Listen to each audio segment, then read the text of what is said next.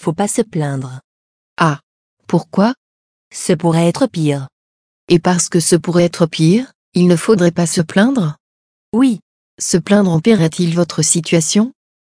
Peut-être. En quoi vous plaindre ferait-il empirer votre situation? Pendant que l'on se plaint, rien ne bouge. Si rien ne bouge, rien n'empire. Alors pourquoi ne pas se plaindre? Ne pas s'apitoyer. C'est ça, ne pas s'apitoyer. S'apitoyer est pire, pire que la situation? Oui, ça n'avance à rien. Cela n'avance-t-il à rien d'éprouver un sentiment sous le coup d'une émotion ponctuelle ou récurrente, pour soi? Peut-être. Ça dépend du sentiment, de l'émotion. Quelle émotion inspire un sentiment de pitié selon vous? La tristesse, le mépris.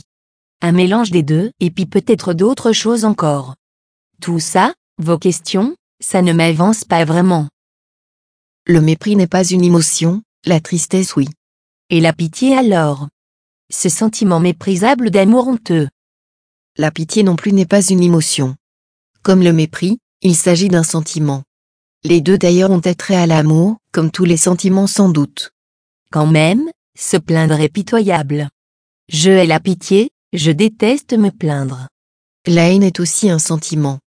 Quelle émotion ou quelles émotions inspirent cette pitié que vous haïssez tant, vous inspire du mépris La tristesse? Rien d'autre? La peur aussi. Ainsi, la peur ou la tristesse seraient des émotions méprisables parce qu'elles vous inspirent le mépris ou la haine. Quand ces émotions sont si fortes qu'elles vous paralysent, vous tétanisent, vous ligotent à vous-même, rien n'avance et la plainte ne sert à rien. Pour savoir si quelque chose est utile, il est nécessaire de l'éprouver.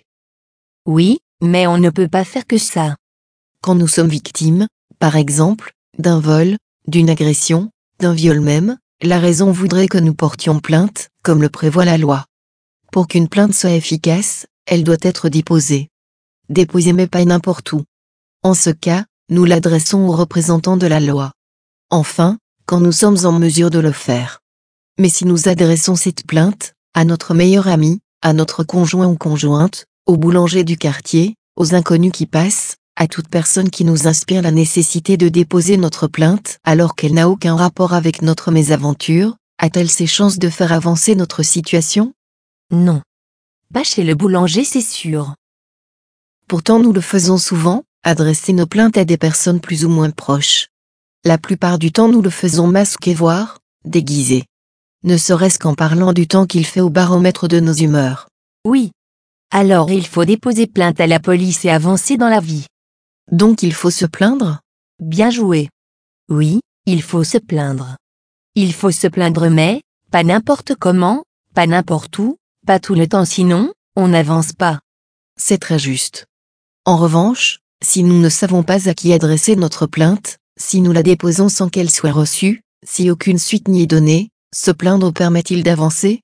C'est affaire de justice. Parfaitement.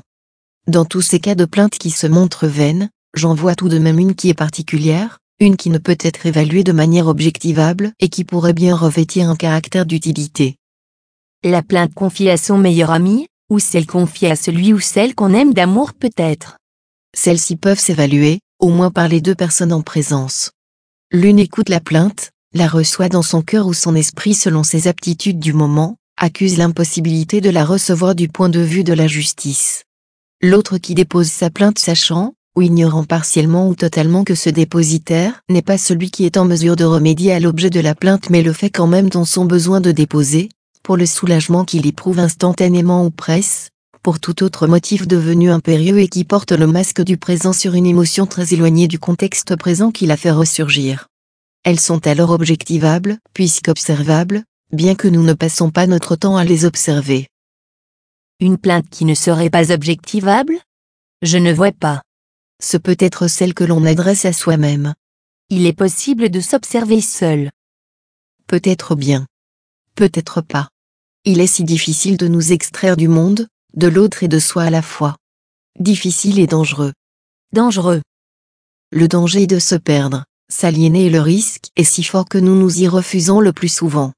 C'est du moins une part majeure, une autre émotion. Mais la plainte à soi sera sans doute mal adressée si elle est mal formulée. Elle saura se faire recevable quand sa formulation sera juste. La formulation juste pour une juste plainte. Exactement. Tout comme l'application de la loi requiert une formulation de la plainte permettant d'appliquer la justice au plus près de la loi. Cette application procure un sentiment de justice relatif à chacun. La plainte à soi ne saurait recourir au témoignage, aux preuves, la plainte à soi trouve la justesse de sa formulation dans les émotions qu'elle procure. Elle sera reçue en étant dépourvue de sentiments. C'est impossible de n'éprouver aucun sentiment. Cela est au contraire, indispensable. La pitié dans tout ça? La pitié est encore un sentiment. Nous pouvons en ressentir pour soi comme pour autrui. C'est un sentiment d'amour compassionnel appuyé sur la tristesse, qui est une émotion que nous connaissons suffisamment pour compatir à celle de l'autre ou à la sienne propre. Merci pour la définition. La pitié de soi sur soi permet-elle de déposer une plainte juste susceptible d'être reçue par le dépositaire, qui cumule avec le rôle du plaignant? Justement non. Comme vous le dites, précisément, en établissant un rapport hiérarchique, la pitié est adressée sur c'est de l'amour qui regarde d'un peu plus haut par une certaine distance temporelle ou circonstancielle, d'état, de nature, de position sociale, d'âge. Nous éloignons de l'émotion que l'on connaît pourtant plus ou moins bien. C'est tout de même de l'amour. Nul doute, c'est de l'amour. Un amour condescendant si nous nous fions au rapport spontanément établi à l'instant. Un sentiment issu de la compassion, qui vire à la condescendance par une distanciation volontairement ou involontairement placée plutôt dans un regard oblique tendant à une pointe plus ou moins vive de supériorité donc, de mépris. Rapportée à soi, la pitié inspire alors le mépris, comme elle peut l'inspirer pour autrui. C'est de l'amour malade. C'est misérable. L'amour malade une misère. Bien sûr. Une misère oui, comme toutes les maladies. Il ne faut donc pas s'apitoyer sur son sort, d'autant que la plainte qui sera mal formulée ne sera pas recevable et on n'avancera à rien ainsi. Juste. Alors il ne sert à rien de se plaindre et donc, il ne faut pas se plaindre. Non. Éprouver de la pitié pour soi en tentant de formuler sa plainte n'en demeure pas moins une adresse d'amour à soi. La belle affaire, un amour si malade qu'il est déjà impossible à recevoir d'autrui. Impossible. Je ne crois pas. Je ne crois pas que le mendiant ne peut recevoir ce qui lui est adressé en pitié. Il n'a pas le choix. Avons-nous le droit, la possibilité, de dédaigner indéfiniment l'amour de nous-mêmes? Peut-être bien. Le droit oui, la possibilité que cela soit viable dans la durée, je ne crois pas. Je pense aux miséreux qui se trouvent si mal en point et particulièrement à ceux qui ne sont en mesure de s'adresser aucun amour.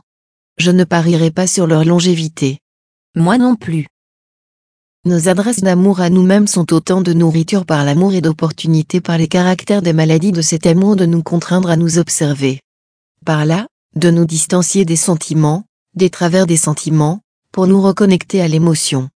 Cette émotion qui est à vif par l'objet de notre plainte. Alors là, la plainte se formule de façon ajustée.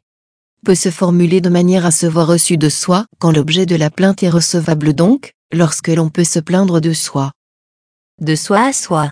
Seulement dans ce cas, se plaindre à soi-même nous apporte des possibilités de comme vous dites avancer, des possibilités. Alors il faut se plaindre. C'est une possibilité, non une obligation. Oui. Nous risquerions d'avoir à nous plaindre d'y être contraints. Comme nous avons la possibilité, sans doute l'obligation de nous plaindre à qui de droit d'en être empêché par une interdiction dictée par la bonne conduite, la bonne allure, la dignité, l'honneur, l'orgueil, le mépris, la représentation de ce que nous devrions être ou ne pas être.